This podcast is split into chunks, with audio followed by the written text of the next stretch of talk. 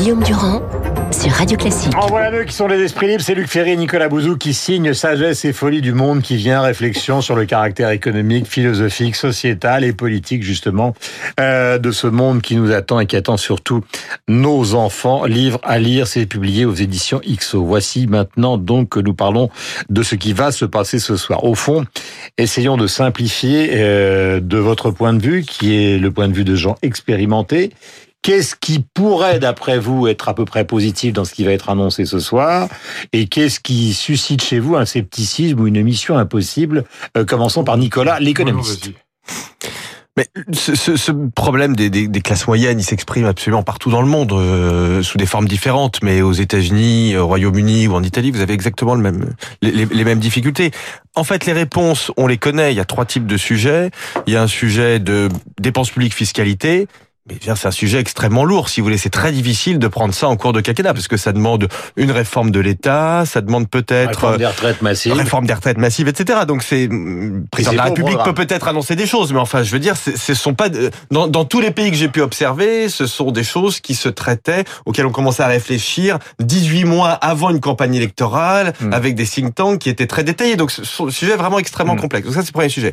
Il y a un deuxième sujet, euh, éducation, formation continue. Mmh. Bon, là, il y a une réforme en cours de la formation continue qui, qui me semble bien, mais la difficulté, c'est que avant qu'elle donne des résultats positifs, il faudra attendre plusieurs années. Or, ce que demandent nos concitoyens, ce sont des résultats tout de suite. Et il y a un troisième sujet qui est assez peu évoqué, mais à mon avis sur lequel le président pourrait être original. Alors, ça fait pas partie des, des demandes du, du, grand débat, mais je pense que c'est absolument majeur. C'est la question du logement. Là encore, hein, dans tous les pays développés, on n'a pas les logements aux bons endroits. Finalement, les emplois sont pas au même endroit que les que les logements, et donc il faut vraiment simplifier la délivrance des permis de construire, limiter les recours, etc. Ça commence un peu à être fait, mais mais pas suffisamment.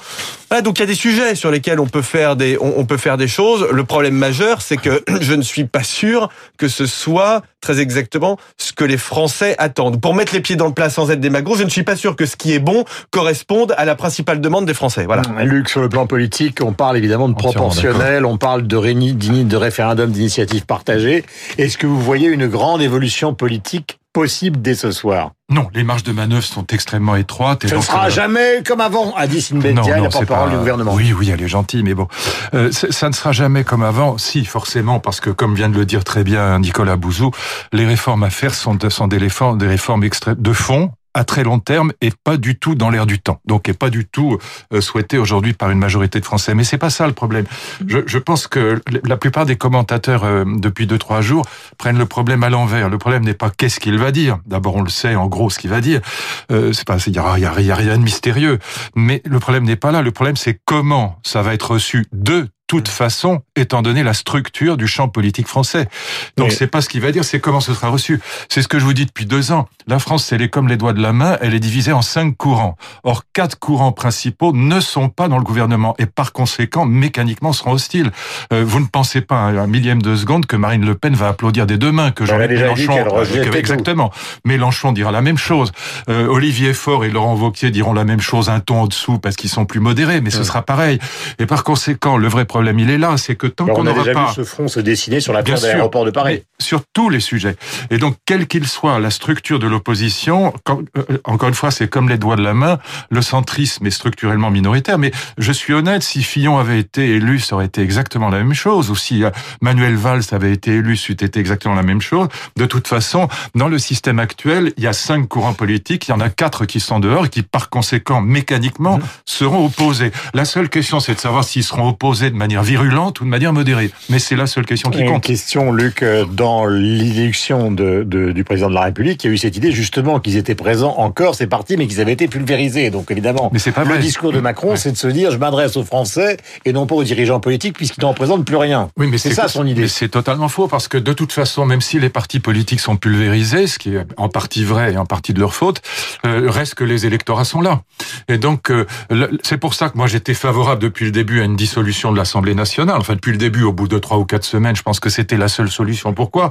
Parce que hmm. la dissolution de l'Assemblée nationale aurait mécaniquement obligé Macron, soit il aurait gagné, dans ce cas, il était le roi du pétrole, soit, ce qui est plus probable, il, aurait, il, aurait, il aurait perdu, mais il aurait été obligé de faire un, un gouvernement d'union nationale, ce qui lui aurait permis de continuer les réformes. Hmm. Aujourd'hui, ma conviction, malheureusement, c'est que les réformes, elles sont carbonisées. On va passer des grandes réformes au petit cadeau. Voilà, c'est ça qui va se passer. Alors justement, Nicolas, dans cette affaire, puisqu'on est essayons de prendre un petit peu de hauteur, vous avez au début, euh, disons, deux ah ben, années... sur le plan économique. sur le plan économique. Ah euh, on a eu...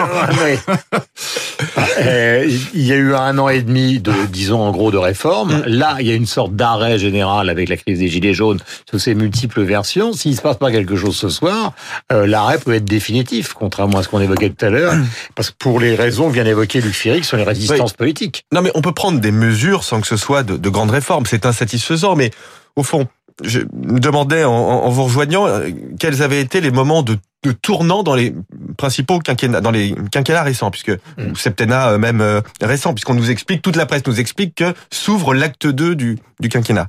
Euh, François Mitterrand, le tournant de la rigueur en 1983, mm. très important, mais ce sont pas des réformes de fond, ce sont plus des mesures où c'est l'arrêt de réforme, si vous voulez.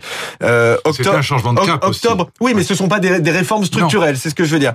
Jacques Chirac, 1900, octobre 1995, ah, c'est un tournant euh, très qui arrive très tôt dans le dans le septennat, mais c'est aussi au fond un changement de cap, mais ce sont pas des réformes profondes. Nicolas Sarkozy, il n'y a jamais eu de changement euh, important dans, dans, le quinquennat. Et François Hollande, finalement, c'est peut-être là, c'est peut-être finalement au cours de ce quinquennat qu'il y a eu le changement le plus important, avec l'annonce du CICE, du pacte de responsabilité. Là, il y a eu une, une, vraie, une vraie rupture. Mais là encore, ce ne sont pas des réformes, si vous voulez, qui étaient très importantes. Les réformes importantes, je le répète, mhm. elles, se, elles sont techniquement très complexes et elles se préparent des années à l'avance. Ah, question, Luc, est-ce qu'il s'agit dans le pays d'une sorte euh, d'égoïsme généralisé, c'est-à-dire chacun veut au fond qu'on fasse des réformes pour les riches et le moins possible pour soi-même, ou est-ce que c'est la c'est la comment dire la persistance? Et là je m'adresse effectivement aux philosophes intéressants en question politique, au fond d'une culture de gauche qui même si les partis de gauche ont totalement disparu, continuerait à exister dans le pays, c'est-à-dire au fond on a cette passion égalitaire, celle de Tocqueville. Et donc on ne veut pas entendre parler de ce qui se passe chez nos voisins. On est passé de Marx à Keynes et ça n'a pas beaucoup progressé. C'est-à-dire qu'au fond, 70% des Français, si je compte à peu près bien, c'est-à-dire du, côté de Marine Le Pen, du côté d'une grande partie des LR, du côté évidemment de la gauche, euh, sont keynésiens au sens où ils pensent vraiment que ce qui va réduire le chômage et ce qui va relancer la croissance, c'est la relance par la consommation, c'est l'augmentation des bas salaires. Bon, et donc euh, au fond, les Français ont compris Keynes, mais ils n'ont pas compris Schumpeter. C'est ça. Ils n'ont pas compris que c'est la logique de l'innovation qui crée des emplois. Ils, sont très ils n'en veulent pas.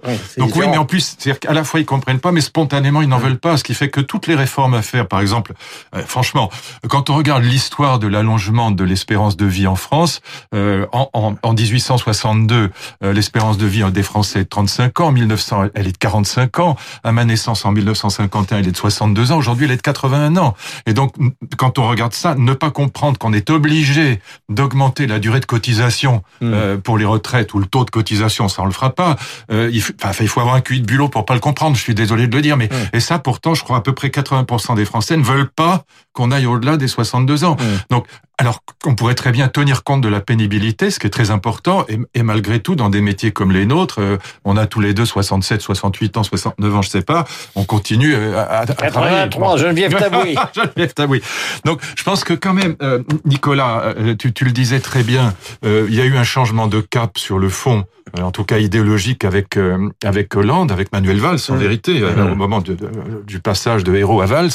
Mais en 83 avec François Mitterrand, même si c'était pas des mesures, c'est quand même le moment où la gauche au gouvernement ah, cesse d'être à gauche. Libérale.